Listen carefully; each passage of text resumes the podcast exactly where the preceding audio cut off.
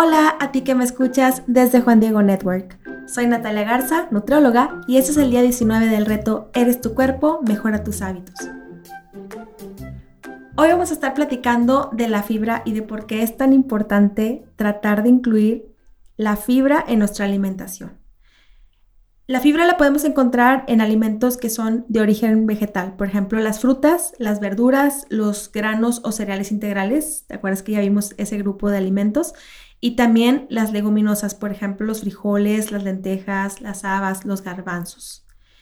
Esta parte de la alimentación es muy importante, tratar de incluir la fibra porque nos puede ayudar a saciar mucho el estómago, nos puede ayudar a mantener un peso saludable, a mantener una microbiota en buen estado, como estuvimos platicando en el tema de ayer. Es muy importante tratar de incluir esta, este nutriente en, en nuestra alimentación. Y bueno, lo que más se le atribuye, seguramente ya has escuchado, que es a prevenir o aliviar el estreñimiento. Pues sí, si estás estreñido o tienes problemas para poder evacuar con regularidad, te conviene bastante incluir la fibra insoluble. Pero ahorita vamos a platicar un poquito más de esto. Y también tiene otros beneficios que también iremos mencionando.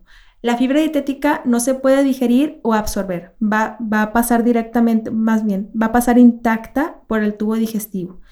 Y normalmente pues esta, esta fibra se va a clasificar en dos, ¿no? En la fibra soluble, que es la que se disuelve en agua, y esta nos ayuda, por ejemplo, a bajar los niveles de colesterol y de la glucosa en la sangre. Y también esta fibra soluble la podemos encontrar en avena, en los chícharos, frijoles, los cítricos, las manzanas y la zanahoria. Y la, el otro tipo de fibra o la otra clasificación es la fibra insoluble. Y esta ayuda al movimiento de la materia por el tubo digestivo. Aumenta también el volumen de las heces y por eso es que ayuda mucho a regular la evacuación.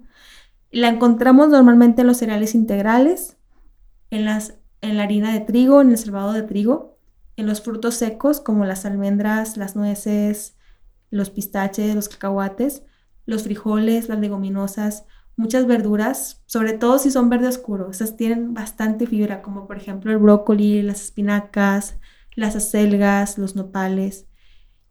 Y en general las verduras tienen una cantidad de fibra. La cantidad de fibra en los alimentos es variable, por eso es bueno comer una variedad de alimentos que sean ricos en fibra. Tratar de de los que he mencionado, incluir una variedad.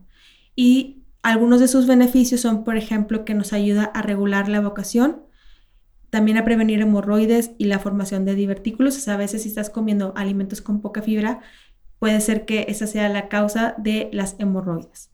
Y también nos ayuda a disminuir los niveles de colesterol y de la glucosa en la sangre, sobre todo la fibra soluble, y también a mantener un peso saludable, ya que sobre todo la fibra insoluble, nos ayuda a la saciedad. Entonces, si tú quieres cuidar tu peso, quieres mejorar tu digestión, quieres evacuar mejor, quieres regular los niveles de la glucosa en sangre o del colesterol, te recomiendo mucho que incluyas estos alimentos que acabo de mencionar de origen vegetal que tienen muchísima fibra.